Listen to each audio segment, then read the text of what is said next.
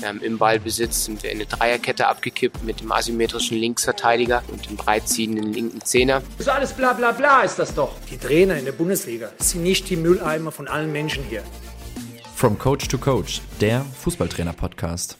Gute in die Runde zur neuen Folge From Coach to Coach. Heute wird ein bisschen Fußballmanager in Real Life gespielt. Heute geht es nämlich über das große Thema Kaderplanung und ähm, ich spreche nicht nur im ersten Teil, sondern auch im zweiten Teil des Gesprächs also auch in Folge 6 über das große Thema mit Marco Jans, meinem heutigen Gast, weil es einfach ein Riesenthemenkomplex ist. Heute in der ersten Folge geht es so ein bisschen mehr darum, ja, wie stelle ich mir denn so einen Kader zusammen, wie gehe ich da heran und wie finde ich überhaupt die interessanten Spieler. In der Folge danach wird es mehr darum gehen, wenn wir schon die Vorarbeit geleistet haben, die Spieler schon kennen, wie nehme ich Kontakt zu ihnen auf, äh, wie überzeuge ich sie und vor allem, wie gehe ich oder wie überzeuge ich auch die Spieler, die ich schon in meinen eigenen Reihen habe, die vielleicht Begehrlichkeiten geweckt haben und und und. Ja, und weil das halt eben ein Riesenthema ist und vor allem auch gerade jetzt in die Jahreszeit fällt, weil ihr Trainer kennt es, ähm, es geht langsam in die Crunch-Time rein. Vielleicht habt ihr die erste Zusage oder die ersten Zusagen schon gesammelt von Spieler und Spielerinnen. Wartet vielleicht noch auf die nächste und müsst auch noch Gespräche führen, dass ihr Spieler und Spielerinnen haltet.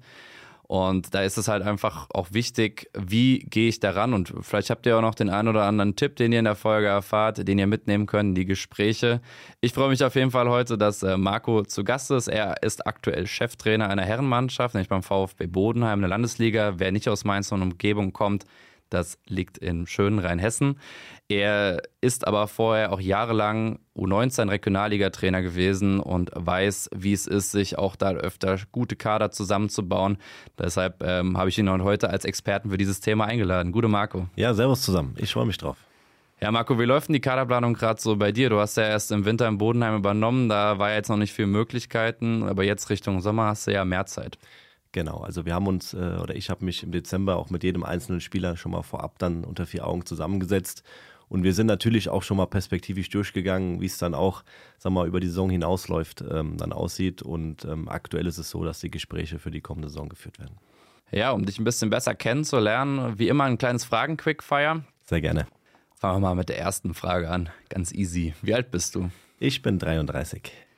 Was hast du vor deiner aktuellen Station in Bodenheim gemacht als Trainer? Ich war zuletzt äh, zweieinhalb Jahre lang U19 Cheftrainer der Regionalligamannschaft in Worms. Warum hast du überhaupt als Trainer angefangen und wo war das? Gemeine Frage. Weil, ähm, also ich war schon als 14-, 15-Jähriger immer mal bei den ganz Kleinen mit dabei und, und habe schon immer so ein bisschen, ja, das, äh, glaube das gute Gefühl gehabt, äh, mit, mit den Jungs zu arbeiten. Ähm, ich war in meiner Jugendzeit auch meistens immer Kapitän und auch Führungsspieler, auch wenn ich nie wirklich höher gespielt habe. Und ja, mit 20 ähm, war dann in Marienborn, als ich dort als Spieler hinging, auch die Situation so, dass ein U19-Trainer gesucht wurde.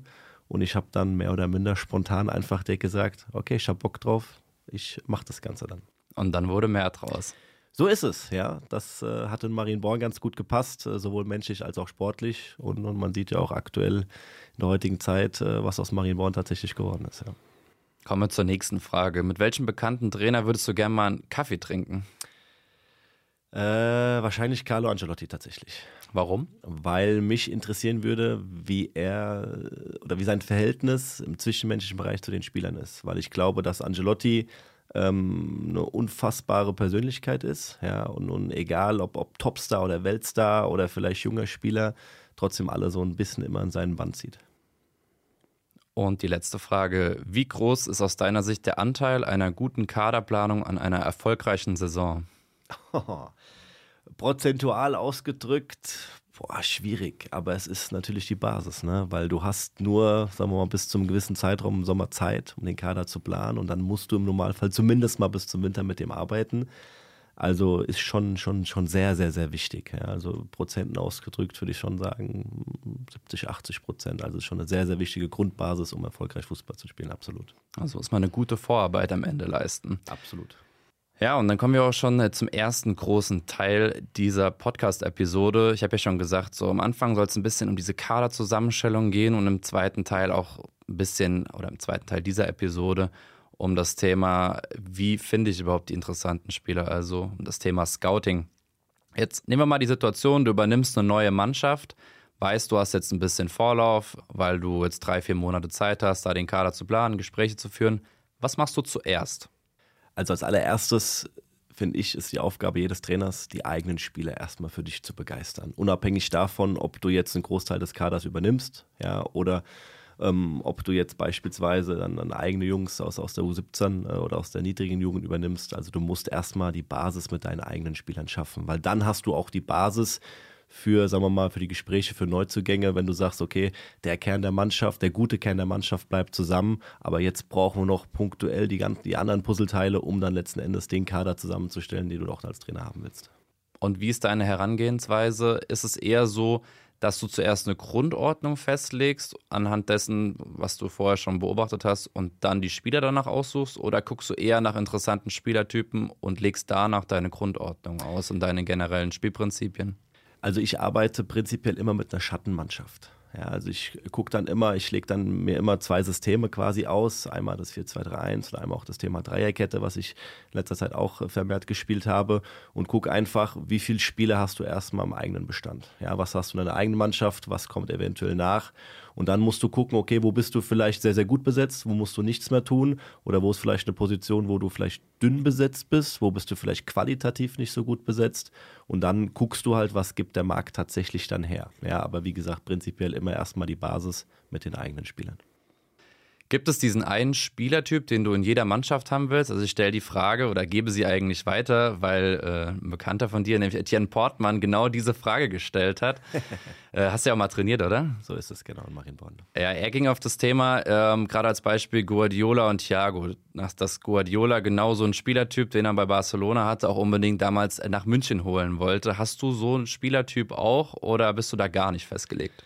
Ähm, doch schon. Ähm, also ich meine, klar, Etienne ist ein gutes Beispiel, ja, weil es diesen Fußballer an sich nicht mehr so oft gibt. Ne? Ähm, er bewegt sich fantastisch im Raum, lässt mal zwei Mann auch stehen, es ist an wahnsinnig vielen Toren beteiligt.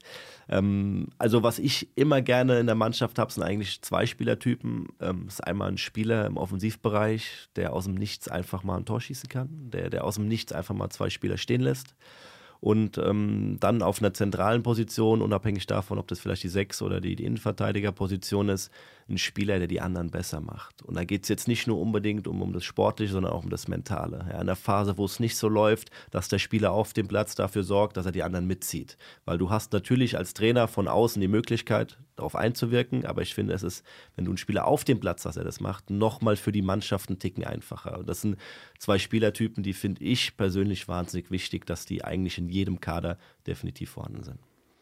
Ja, gerade der, den ersten Spielertyp, den du angesprochen hast, ist es, glaube ich, natürlich der Wunsch auch jedes Trainers oder jeder Trainerin, diese Spieler zu finden, weil das sind ja am Ende Unterschiedsspieler, so wie du es äh, beschrieben hast, gerade in der Offensive. Ich persönlich habe auch immer Wert gelegt, dass ich mindestens einen sehr schnellen Spieler einfach offensiv auf dem Flügel habe, weil ähm, man kennt es ja, glaube ich, selbst auch, wenn man Probleme hat, irgendwie manchmal sich äh, durchzukombinieren im Spielaufbau, irgendwie nicht zurechtkommen mit dem Anlaufen des Gegners, hast du aber trotzdem eben eine Waffe vorne äh, mit dem Pace eines Spielers oder einer Spielerin. Und das muss ich sagen, gehe ich aber auch bei deinem zweiten Spielertyp komplett mit. Du redest ja wahrscheinlich so von so einem physisch starken Sechser, Achter im Zentrum, der eben auch andere Spieler äh, glänzen lässt in dem Fall. Und das finde ich ist eine extrem wichtige Eigenschaft. Da gehen wir vielleicht auch auf das Thema Physis schon ein. Also kann eine Mannschaft funktionieren, wenn man nur kleine, schmächtigere Spieler hat? Also klein ist für mich jetzt auch ein Innenverteidiger mit 1,80, 1,82 in einer, in einer Herrenmannschaft oder in der U19?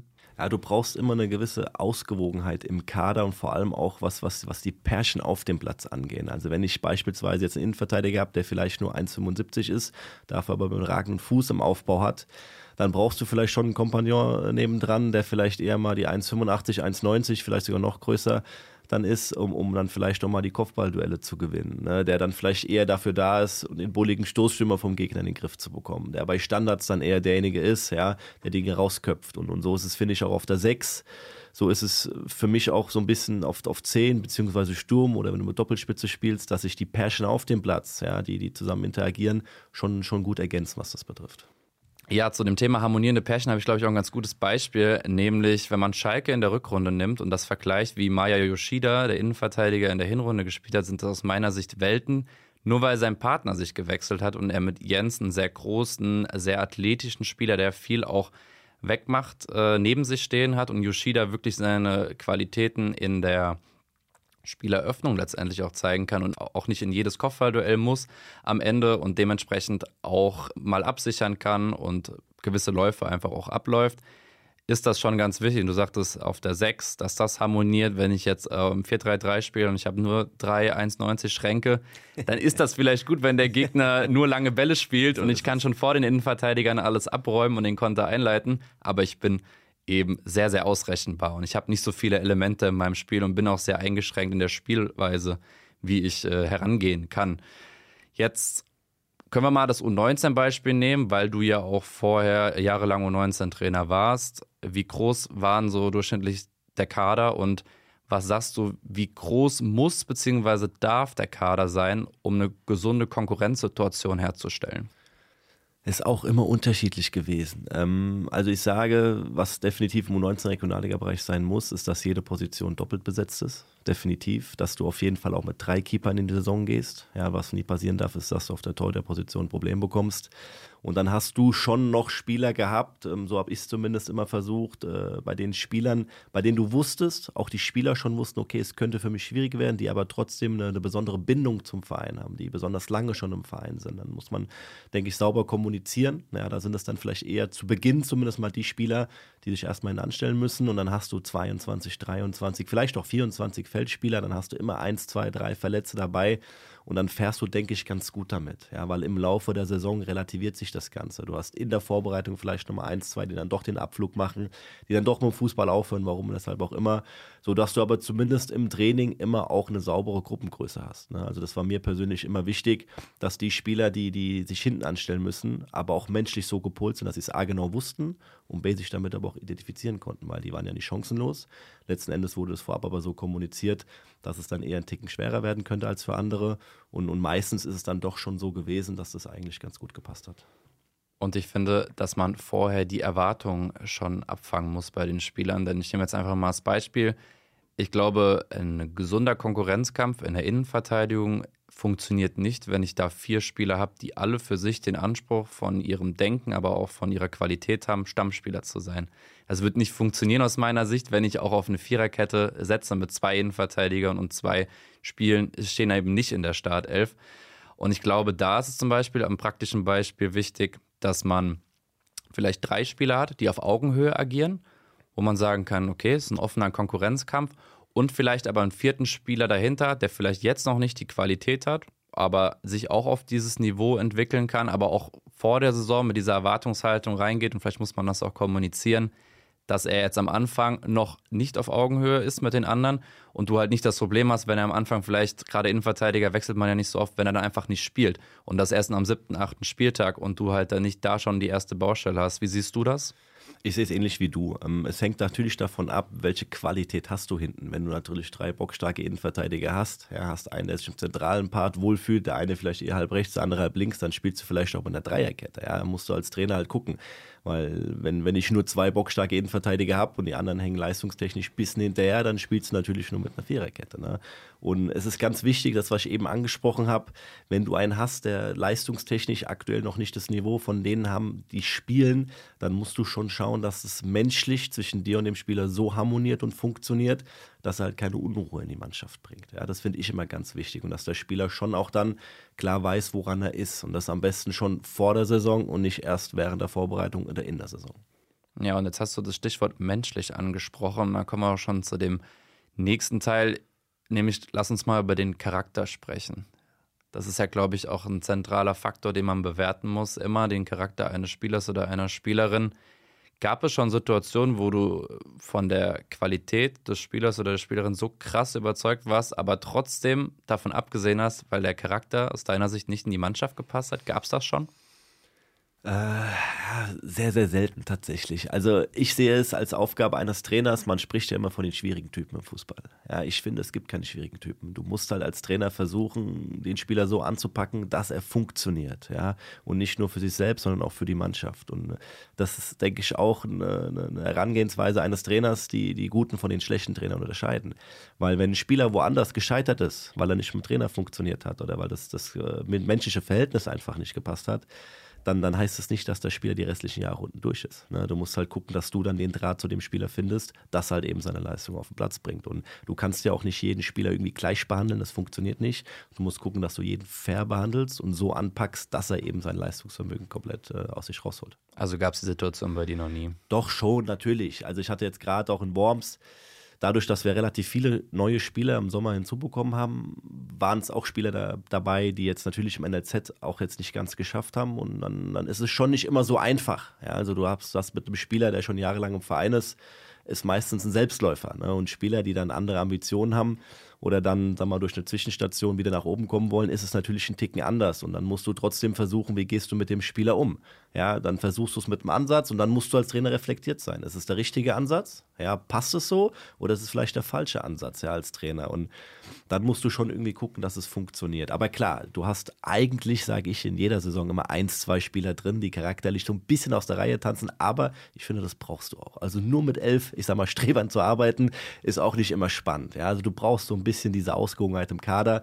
Und, und wenn du dann, wenn du es schaffst, sagen wir mal, einen Spieler, der vielleicht nicht so einfach ist, ähm, der vielleicht auch mal, sagen wir mal, sozial ein bisschen schwächer aufgestellt ist, der vielleicht private Probleme irgendwie hat, dann musst du halt versuchen, dann auch durch die anderen Spieler in der Mannschaft halt zu packen. Ne? Also da ist nicht nur der Trainer immer daran interessiert, nimm dir deine Führungsspieler und guck halt, dass die Führungsspieler den auch so ein bisschen mit ins Boot ziehen. Also das ist, glaube ich, so eine, so eine Gesamtleistung, die dann innerhalb der Mannschaft dann äh, funktionieren muss. Definierst du für dich eigene Charakterprofile, die du auf jeden Fall in der Mannschaft hast? Denn ich habe im Vorfeld dieser Folge mit meinem ersten Gast, mit dem ich in Folge 1 und 2 gesprochen habe, nämlich Samuel Horosovic, gesprochen und äh, er hat sich mit mir über das Thema unterhalten, dass man manchmal, wenn man den Luxus sich erlauben kann, auch vielleicht von einem Spieler absehen muss, der fußballerisch top ist, aber charakterlich zu ähnlich zu dem Spielermaterial, was man da hat schon. Ist das auch ein Thema, was du schon mal beobachtet hast oder wo du auch schon mal so in der Entscheidung, gehe ich jetzt an den Spieler ran, gedacht hast, boah, nee, der ist genauso introvertiert äh, wie der Rest meiner Mannschaft, irgendwie brauche ich was anderes? Weiß ich nicht, ob ich im Vorfeld tatsächlich einen Spieler irgendwie kategorisch ausschließen würde, nur weil er vielleicht mal charakterische Züge mitgebracht hat, die, die nicht so passen würden. Also da wieder zu dem, was ich eben gesagt habe. Ich glaube, du musst als Trainer auch versuchen, dann vielleicht einen Spieler so, ja, ich will nicht sagen zu erziehen, aber so hinzubekommen, dass er sich eben vielleicht auch einen Ticken ändert. Ja, es gibt ja vielleicht auch Gründe, warum hat das vielleicht noch nicht höherklassig geschafft? Ist es ein, ein mentaler Grund? Ist es ein charakterlicher Grund? Ist es vielleicht nur ein sportlicher Grund? Aber da sind wir auch wieder beim Thema Ausgewogenheit des Kaders. Ne? Wenn du vier Flügelspieler hast und, und alle vier sind schnell und alle vier sind gut im Eins gegen Eins, ja, können aber nicht anlaufen beziehungsweise arbeiten nicht nach, hast du auch ein Problem. Ne? Also da musst du schon gucken, dass es passt. Aber ich würde es kategorisch, glaube ich, nie ausschließen, dass ich einen Spieler nicht nehme, nur weil er vielleicht mal irgendwo aus der Reihe getanzt hat. Zumal man ja auch einen Spieler, den man vorher noch nie trainiert hat oder längere Zeit erlebt hat, nie komplett einschätzen kann von seinem Charakter du hast ja meistens auch immer Kontakt, also wenn du einen neuen Spieler holst, hast du ja meistens auch Kontakt mit dem, mit dem, mit dem Trainer, den er aktuell trainiert. So. Und der Trainer ist ja meistens, je nachdem, was für ein Verhältnis du ihm hast, auch offen und ehrlich zu dir. So. Und wenn es ein Trainer ist, dem du vertraust, zu dem du ein gutes Verhältnis hast und er selbst sagt, du Marco, ich habe den vielleicht nicht so hinbekommen oder das war der Ansatz, wo ich ihn gepackt habe, aber es reicht jetzt leistungstechnisch nicht, kannst du entweder den Ansatz weiterverfolgen oder versuchst einfach so ein bisschen deine eigene Philosophie noch mit dazu zu bekommen. Was ich mich früher auch schon öfter gefragt habe und glaube ich auch noch keine eindeutige Antwort darauf gefunden habe, wie viele Neuzugänge verträgt denn so eine Mannschaft? Was sind so da deine Erfahrungswerte? Kann man, glaube ich, so nicht pauschal beantworten. Also jetzt in Bodenheim ist es so, ja, wir haben aktuell eine Feldspielergröße von 22 Mann, haben natürlich ein, zwei dabei, die jetzt langzeitverletzt äh, ausfallen, aber äh, Prio 1 ist es für mich, prinzipiell erstmal alle zu halten.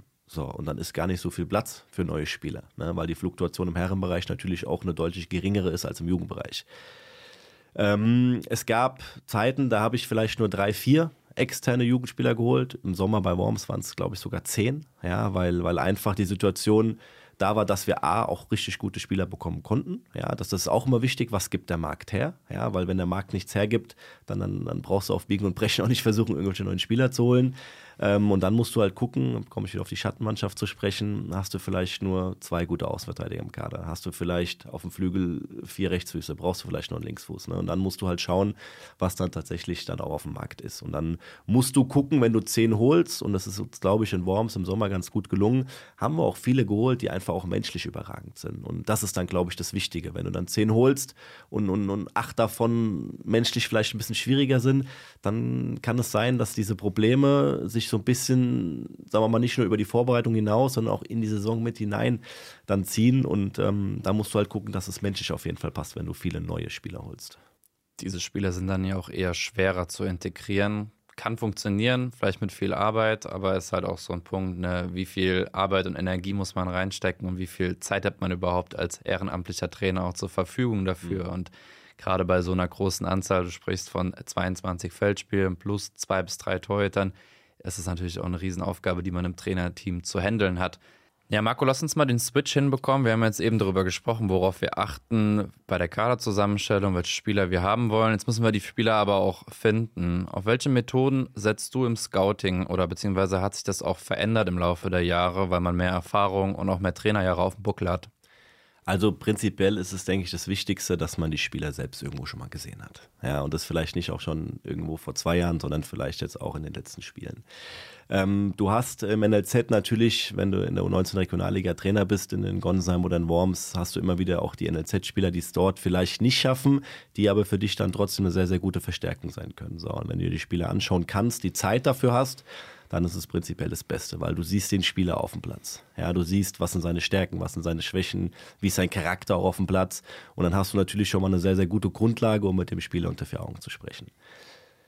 Bei mir war es jetzt in letzter Zeit so, mittlerweile zwei Kinder, ja, dass die Zeit natürlich da auch ein bisschen knapper wird. Ähm, da ist es auch zusätzlich wichtig, ein, ein gutes Netzwerk zu haben, ne? sich mit den Trainern auszutauschen. Ähm, ich meine, klar, wenn du, wenn du sechs Jahre U19 Regionalliga trainierst, hast du irgendwann auch die Kontakte zu den umliegenden NLZs, ob es Lautern ist, ob es Mainz ist, ob es Darmstadt ist, ob es Wien ist und, und, und dann einfach auch mit den Trainern offen zu kommunizieren. Ne? Welche Spieler schaffen es bei euch nicht? Wer ist dann regional einer für uns? Und dann musst du schauen, wenn du die Zeit hast, guckst du die Spieler an.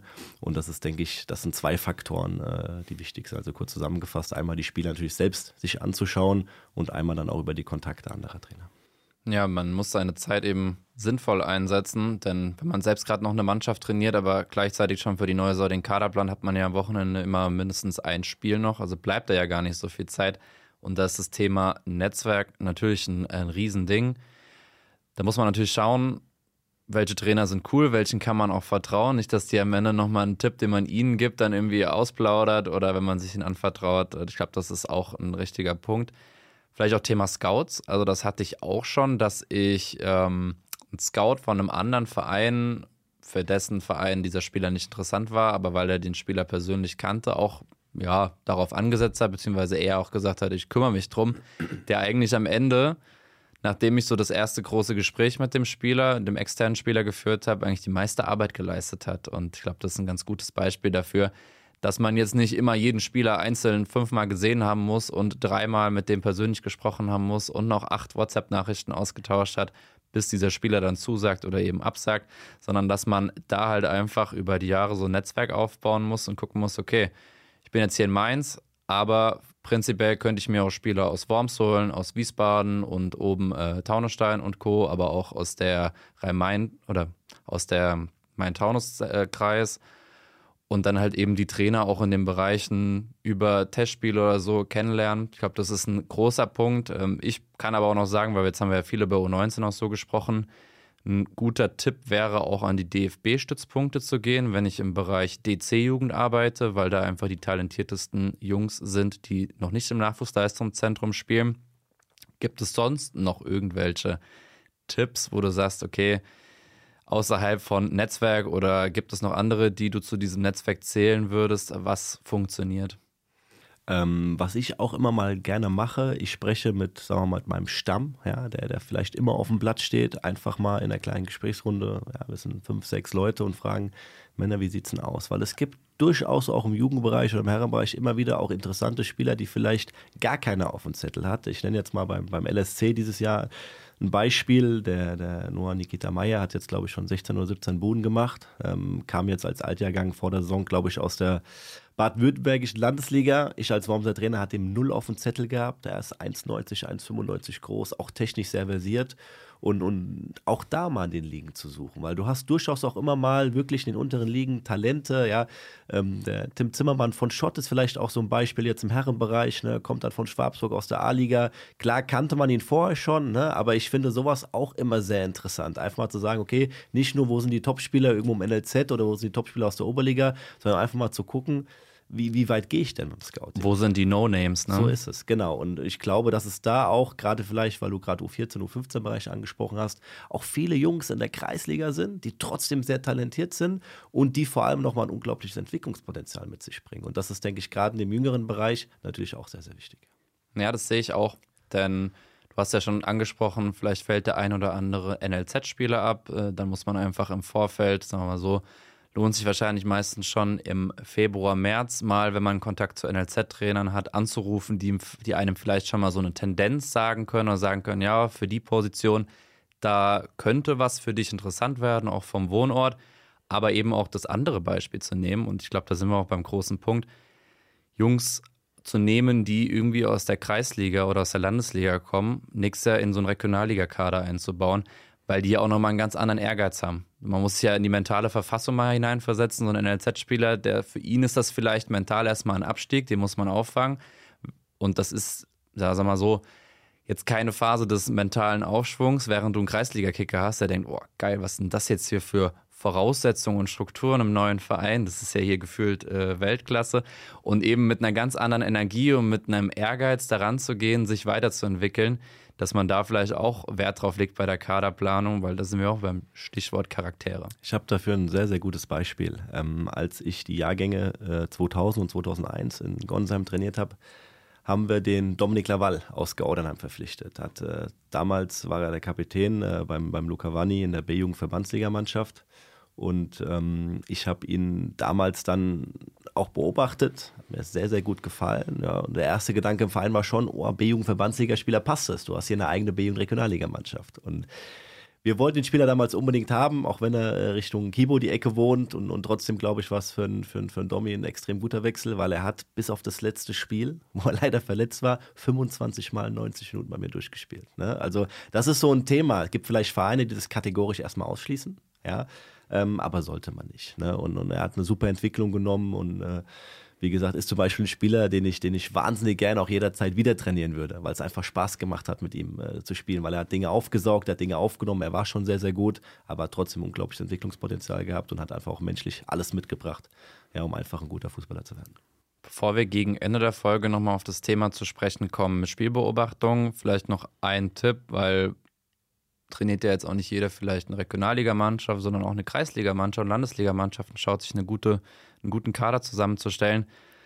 Ganz einfacher Tipp ist ja auch immer die Torjägerliste bei Fußball.de. Ich glaube, so habe ich angefangen im kleinen Verein. Wenn ich einen guten Stürmer haben wollte, geguckt, wer hat die meisten Tore gemacht. Was bei dir ähnlich? Das macht, glaube ich, jeder drin. Ne? also du guckst natürlich schon, okay, wer hat vielleicht mal äh, letztes Jahr in der B-Jugend-Verbandsliga 30 Buden gemacht. Was ich sogar manchmal gemacht habe, ich bin sogar noch weiter nach hinten gegangen und habe dann geschaut, okay, du hast jetzt beispielsweise Jahrgänge 2004, 2005, ja, und wer hat denn in der Landesliga im, im C-Jugendbereich im Jahrgang 2004 vor vier Jahren da die meisten Tore geschossen. Dann klickst du ja auf die Namen drauf und siehst, der spielt jetzt vielleicht im NLZ, der spielt jetzt vielleicht bei einem, bei einem, bei einem kleineren Verein, der spielt vielleicht gar nicht mehr, spielt vielleicht in der Kreisliga. Klar, das ist prinzipiell ein Mittel. Ähm, was ich auch manchmal geschaut habe, ich habe geguckt, wo ist denn beispielsweise auch die, die, die beste Abwehr in der Liga? Zu finden. Ist nicht immer unbedingt der Tabellenführer. Und dann hast du geguckt, ist vielleicht der Kapitän mit der 5 irgendwie in der Startaufstellung. Ja, ist es vielleicht dann ein Spieler, der gut sein muss. Aber klar, die Torschützenliste ist natürlich äh, am einfachsten, ja, um, sagen wir mal, einen Spieler irgendwie äh, zu erkennen, ja, der woanders spielt und, und dann logischerweise dadurch auf sich aufmerksam macht.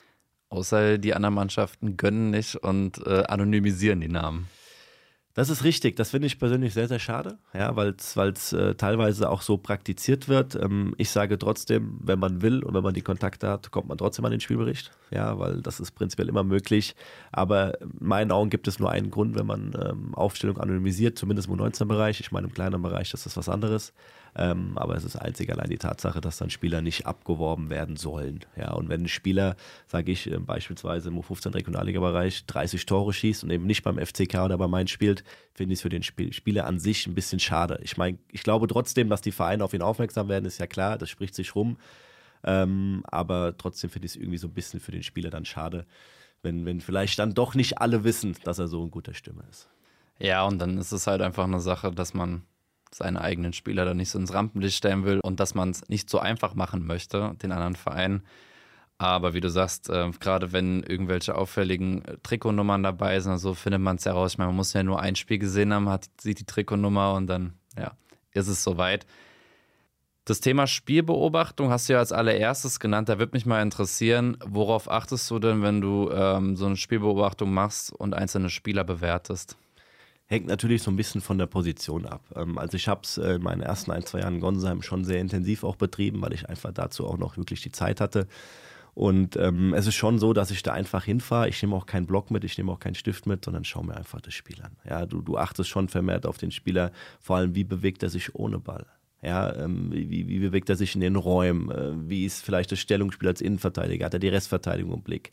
Und, und, und gar nicht so sehr auf den Ball fokussiert, wie es beispielsweise als Trainer ist, sondern schon so, dass du den Spieler vermehrt über neun Stunden einfach im Blick hast. So, mit Ball ist klar, da hat er seine Aktion, aber ich finde halt auch immer das, das Wichtige, wie verhält er sich denn, wenn er eben nicht im Ballbesitz ist, ja, wie ist er kommunikativ auf dem Platz, was für einen Charakter bringt er mit, ja, ist es einer, der, der auch in schlechteren Phasen ein bisschen pusht? Und so kannst du, denke ich, alle Facetten eines Spielers in einem Spiel relativ gut erkennen, weil ähm, du als Trainer schon erkennen kannst, hat er vielleicht heute einen guten Tag oder hat er vielleicht einen schlechten Tag. Ja, ist es vielleicht auch ein taktischer Fehler, der zwei, drei Mal im Spiel vorkommt. Also ich sage, wenn du dir einen Spieler wirklich mal über neun Stunden angeschaut hast, bringt es dir schon sehr, sehr viel. Ja, wenn es ein Spieler ist, den du unbedingt haben willst, schaust du dir vielleicht nur mal ein zweites Mal an und dann siehst du schon ganz genau, wo kannst du mit ihm arbeiten, was kannst du verbessern, was können wir vielleicht äh, ein Stück weit noch stärken, ja, was sind seine Stärken, die wir weiter stärken wollen und, und äh, das sollte, denke ich, dann noch passen. Also wie du es gesagt hast, man braucht da jetzt auch keinen Spieler jetzt irgendwie fünfmal beobachten. Ja, ich denke, wenn du einen Spieler ein, zwei Mal gesehen hast, weißt du schon, woran du bist. Und ich finde das Schöne, wenn man ein Spiel beobachtet und dann auch Spieler scoutet, dass man dabei ja auch Fantasie entwickelt. Denn es ist ja auch manchmal so, dass man das Gefühl hat, so, ja, dieser Spieler spielt gerade auf der 10, aber ist eigentlich der schnellste Spieler und kann seine Stärken gar nicht entfalten, wo man sagt, okay, wenn der jetzt bei mir im Team spielen würde, würde ich ihn eher auf den Flügel stellen oder ganz vorne in die Spitze dass man da, glaube ich, dann auch immer so im Blick behalten musste, okay, ja, vielleicht habe ich auch ganz andere Ideen mit dem, was gut ist. Ähm, ein Innenverteidiger, der aber vielleicht sau den starken Abschluss hat, so denken, okay, ja, ich habe keinen Neuner, kann der vielleicht mal Neuner werden und äh, passt das auch, kann ich den in, im Rahmen dieser Liga da auch hinentwickeln, ist, glaube ich, auch ein ganz spannender Punkt. Zum Abschluss dieser Folge vielleicht nochmal die Frage, jetzt haben wir schon über die ganze Vorarbeit gesprochen, Jetzt geht es aber um das Thema, wie kontaktiere ich überhaupt die Spieler? Und da so eine Frage an dich. Nimmst du per WhatsApp zuerst Kontakt auf und schreibst die Spieler an oder rufst du sie zuerst an? Ähm, unterschiedlich. Ja, es hängt immer davon ab, wie weit das Ganze schon fortgeschritten ist. Also es gibt ja durchaus Spieler, die schon wissen, dass der Trainer Interesse hat, ja, dass, dass du vorab mit den Vereinen schon gesprochen hast oder vorab mit dem aktuellen Trainer dann, dann rufe ich meistens direkt an. Ja. Ähm, ich schreibe aber auch ab und zu mal gerne eine WhatsApp-Form, einfach zu schauen, wie reagiert der Spieler. Wie, wie höflich schreibt er. Ja, ist es, ist es kurz und knackig? Ist es sofort eine Antwort? Freut er sich? Das sind so Aspekte, wo du im Vorfeld des Telefonats schon so ein bisschen weißt, wie sieht's aus, weil ich hatte ja auch schon Spieler gehabt, den hast du per WhatsApp geschrieben, da kam nie was zurück. So, und da bin ich auch nicht der Trainertyp, der dann nochmal schreibt und nochmal schreibt, das mache ich dann nicht. Prinzipiell, wenn ich einen Spieler anrufe und er direkt ans Telefon geht, sage ich ihm jetzt auch nicht, ähm, wie alles aussieht, sondern sage ihm, dass ich Interesse habe, dass ich mich gerne in den nächsten Tagen noch bei ihm melden würde, dass er sich einfach mal in Ruhe Gedanken drüber machen soll. Die Bomatia beispielsweise hat Interesse und dass ich mich noch bei ihm melde. Auch da gab es Spieler, die dann einfach nicht mehr dran gegangen sind, ja, aber es gab auch Spieler, die gesagt haben, super, freut mich und die sind drei Tage ans Handy und man hat sich eine Woche später zusammengesetzt. Also ist so ein bisschen unterschiedlich, es hängt so ein bisschen auch von dem Spielertyp ab tatsächlich, ja, weil, weil du hast schon irgendwann so das Gefühl entwickelt, dem lieber mal erstmal eine WhatsApp schreiben, der geht direkt ans Handy oder vielleicht den Kontakt erstmal beim Trainer suchen. Also da entwickelst du irgendwann auch mal so ein gewisses Gefühl für. Ja, finde ich sehr spannend, dass du das gerade auch bei einer Textnachricht dann auch taktisch teilweise einsetzt, um erstmal abzuchecken, wie ist der Charakter und hat er überhaupt Interesse, wenn er sich gar nicht meldet, dann wahrscheinlich nicht, lohnt sich vielleicht gar nicht auch hinterher zu laufen. mehr zu dem Thema Kontaktaufnahme und wie Spieler und Spielerinnen überzeugen in Gesprächen. Darüber reden wir in Folge 2, die eine Woche später herauskommen wird. Marco, ich darf dir schon mal danken für den ersten Teil des Gesprächs. Ich habe noch eine kleine Info für euch und zwar kriege ich immer wieder Nachrichten von euch bei Instagram, wo Themenvorschläge drinstehen oder auch Leute schreiben, dass sie gerne mal zu Gast wären und auch das eine oder andere Thema mitbringen. Da sage ich nur immer wieder gerne, schreibt weiterhin. Äh, ich versuche das unterzubekommen in dem Plan und ähm, finde es das cool, dass ihr da so drin seid. Macht weiter so, liked und followt gerne weiterhin den Spotify-Kanal und den Instagram-Kanal. Denn davon leben wir und ich möchte auch an dieser Stelle schon mal ein riesen Dankeschön sagen, denn die ersten vier Folgen sind vorher online gewesen und das wurde, glaube ich, ja 1200 Mal oder glaube noch mehr gestreamt. Damit habe ich gar nicht erwartet. Äh, gibt natürlich Energie auch in der Vorbereitung für nächste Folgen, dass ich denke, okay, ihr habt da Bock drauf, lasst uns das Projekt weiter gemeinsam vorantreiben. Das ist eine coole Sache und hört bei der nächsten Folge, nämlich Teil 2 des Gesprächs mit Marco Jans wieder rein. Bis dann. Ciao.